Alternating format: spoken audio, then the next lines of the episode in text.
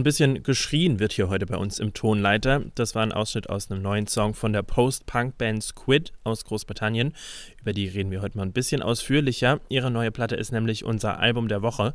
Dazu gleich mehr. Außerdem geht es noch um neue Musik von Sophia Kennedy und es gibt das neue Album vom Rapper Pete. Das Ganze jetzt also im Tonleiter. Ich bin Jonas Gretel. Hi. Tonleiter, der Musikpodcast von Mephisto 976. Bei Frisch gepresst geht es heute um den richtigen Musikredaktionsliebling. Wer sich noch an die guten alten UKW-Zeiten bei uns zurückerinnert, der hat vielleicht noch diesen Song hier im Ohr.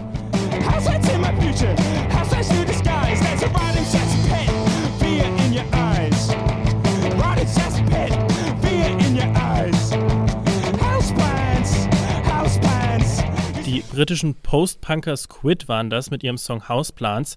Der ist vor der Pandemie rauf und runter gelaufen bei uns. Jetzt hat die Band am letzten Freitag ihr Debütalbum Bright Green Field veröffentlicht. Und um das zu besprechen, habe ich mir Hilfe geholt von meinem Kollegen Scott Heinrichs. Erstmal Hi Scott. Hallo Jonas. Scott, wenn ich mal kurz nachdenke, Squid ist ja Teil von einem regelrechten Post-Punk-Revival in Großbritannien. Mhm. Ich denke da jetzt unter anderem an Idols, an Black Midi oder Shame, die waren ja auch schon mal Album der Woche hier bei uns dieses Jahr. Mhm. Wieso brauche ich denn jetzt schon wieder ein Post-Punk-Album aus Großbritannien? Ja, das ist eine gute Frage. Ähm, kurze Antwort, weil das neue Squid-Album überragend gut ist.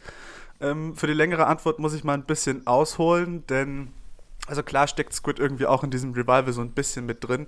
Ähm, die machen das aber viel weniger eindeutig und eindimensional als ihre Genre-Kollegen und ziehen da auch Einflüsse aus vielen unterschiedlichen Genres. Ähm, ich packe da vielleicht gleich mal das absurdeste und gleichzeitig beeindruckendste Beispiel der Platte äh, sofort an den Anfang. Ähm, das ist nämlich der Song Boy Racers und der geht am Anfang mit so einem Squid-typischen krautrockigen Groove los. It's not okay that we can't sleep tonight.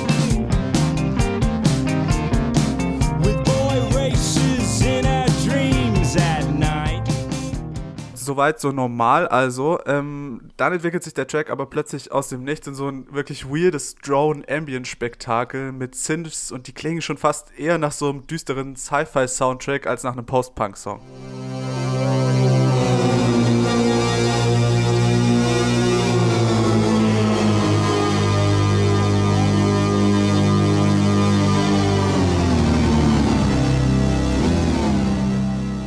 Wow, ja, okay. Also auf jeden Fall ein Song mit einer, einer ordentlichen Wendung drin, sag ich mal. Ist wahrscheinlich mhm. nicht der einzige auf dem Album, wo es sowas gibt, ne? Nee, das, das passiert tatsächlich ständig. Ähm, das ist unter anderem nicht nur so, dass äh, kein Song so endet, wie er anfängt, sondern es ist sogar so, dass innerhalb solcher Songs immer wieder neue und unerwartete Abzweigungen genommen werden. Ähm, was die Songstrukturen angeht, das lässt sich quasi überhaupt nicht vorhersehen und das macht das ganze Album auch so spannend. Wenn man zum Beispiel in Pamphlets reinhört, dann gibt es da ständig solche plötzlichen und ganz kleine Übergänge überall. What the hell?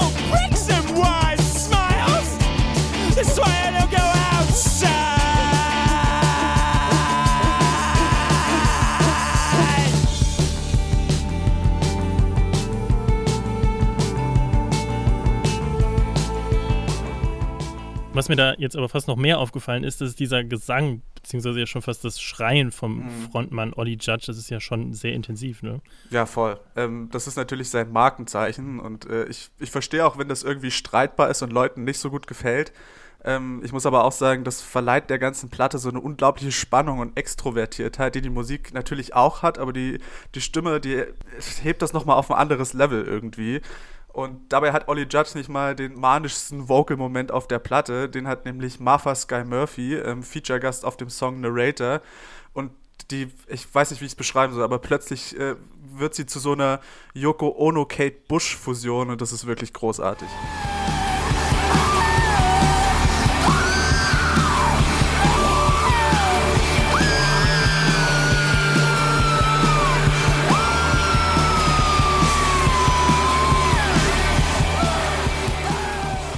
Hier jetzt alles sehr rockig und intensiv und damit muss man bei einem Post-Punk-Album natürlich auch rechnen.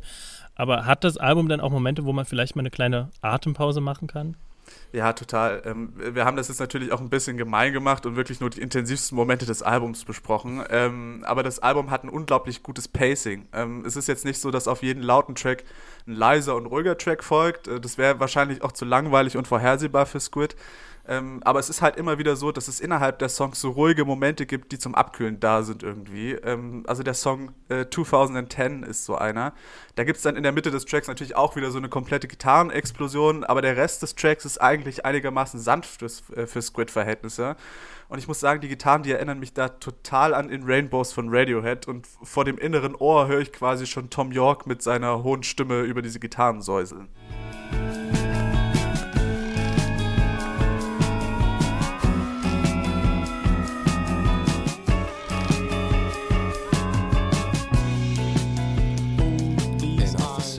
Jetzt habe ich dich ja am Anfang gefragt, wieso wir jetzt überhaupt das x-te Post-Punk-Album brauchen. Mhm. Was würdest du sagen, machen Squid das anders oder vielleicht auch besser als ihre Kolleginnen und Kollegen in dem Genre?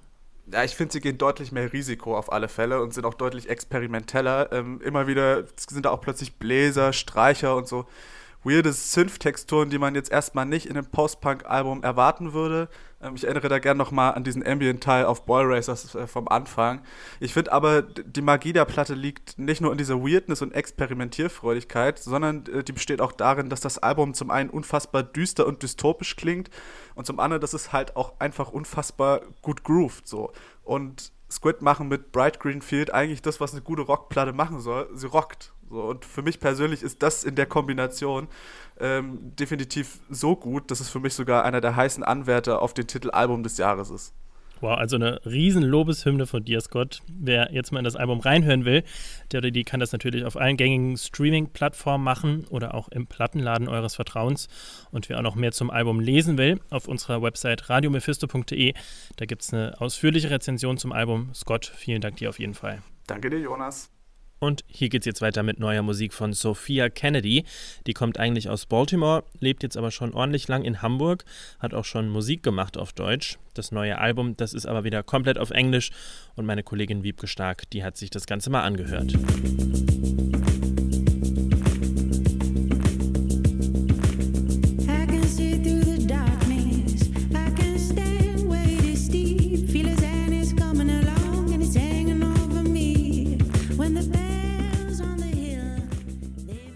Morbide Texte und poppige Sounds. Das klingt erstmal nach einer wilden Mischung und genau die gibt's auf dem Album von Sophia Kennedy mit dem Titel Monsters.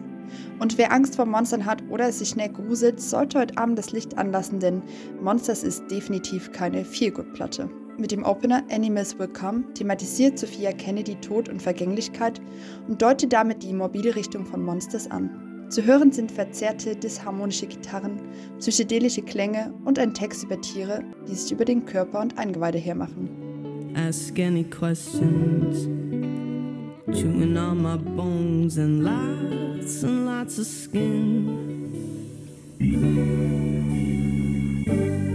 Die Künstlerin will damit aber nicht die reine Lust an Horror, Tod und Vergänglichkeit ausdrücken, sondern es geht ihr auch um die Verarbeitung eigener Verluste, denn Monsters ist auch sehr intim.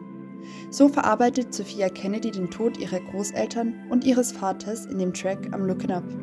Dieser ist verpackt in apokalyptischen, verträumten Sounds, die durch ein Klavier und Sophia Kennedys dunkler, spezieller Stimme begleitet werden. Spätestens mit dem Song Drag Myself into the Sun bleibt dann auch kein Monster still und Auge trocken. Denn diesen Song widmet die Künstlerin ihrer verstorbenen Oma, die am Ende sogar selbst zu hören ist.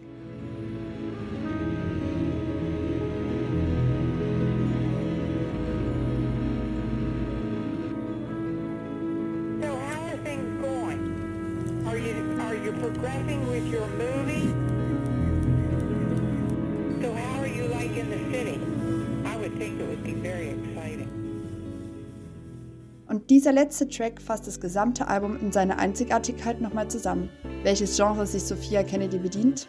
Keine Ahnung. Das Spektrum reicht von jazzigen Klängen zu Pop-Elementen bis hin zu Metal-Drones. Und irgendwie hat Sophia Kennedy es geschafft, aus diesem monströsen Genre-Wirrwarr ein gelungenes Album zu machen. Und dieser gelungene Mix macht es dann irgendwie doch zu einer Feel-Good-Platte.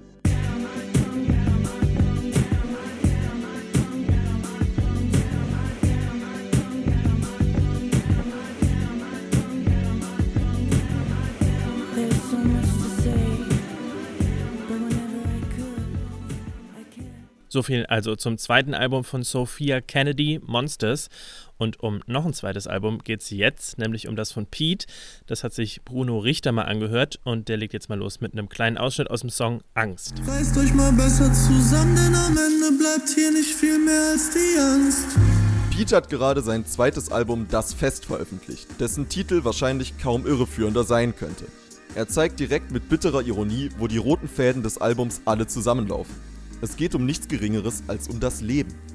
Die Texte sind dabei meistens von Weltschmerz und depressiven Zügen gezeichnet. Es kommt einem vor, als wäre jugendlicher Übermut mit Frust und Hoffnungslosigkeit konfrontiert worden. Das äußert sich mal durch emotionslose und gemäßigte Vortragsweise, die sich mit wütenden und lauten Parts abwechselt. Ich merke langsam, ja, das wird nichts mit dir, wenn du dein Leben lang Tag nur vor dich hin vegetierst. Wär ich du, würde ich aufgeben, irgendwas zu ändern. Bei deinem Wesen ist halt leider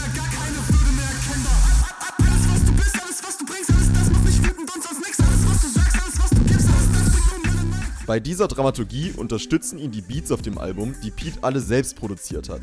So ist es ihm gelungen, in jedem Song ein eigenes spezielles Konzept umzusetzen.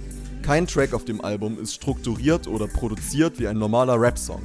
Der Aufbau der Lieder stellt jedes Mal ein emotionales Auf und Ab dar, dessen Höhepunkte oft reine Instrumentalpassagen sind. Die harten Drums und extrem präsenten 808s, die sich durch das Album ziehen, unterstützen die Texte noch. So kommt Pete's Wut und Frustration noch eindrücklicher rüber. Ich glaube, du hast nie begriffen, worum es geht, abseits an Blicken abzuwerden, nicht im Mittelpunkt zu stehen, oder?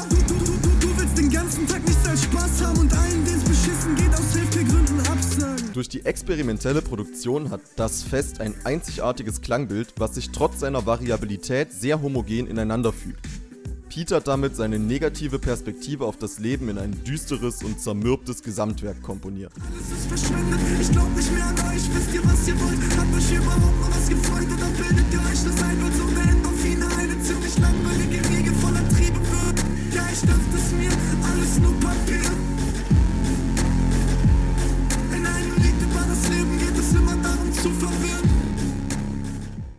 und das war's dann auch schon wieder von uns für heute. Hört gerne mal noch rein in unsere Spotify-Playlist. Da sind nochmal alle Künstlerinnen und Künstler drauf, um die es heute ging. Faust aufs Auge heißt das Ganze. Ich bedanke mich noch bei allen, die heute an der Folge mitgewirkt haben. Scott Heinrichs war das, Wiebke Stark, Bruno Richter, Frauke Ott und Nelly Brentle. Ich bin Jonas Gretel, wünsche euch auf jeden Fall noch eine gute Woche. Uns gibt es dann wie gehabt am nächsten Samstag wieder mit einer neuen Folge vom Tonleiter. Bis dahin, macht's gut, bis demnächst. Tonleiter, der Musikpodcast von Mephisto 976.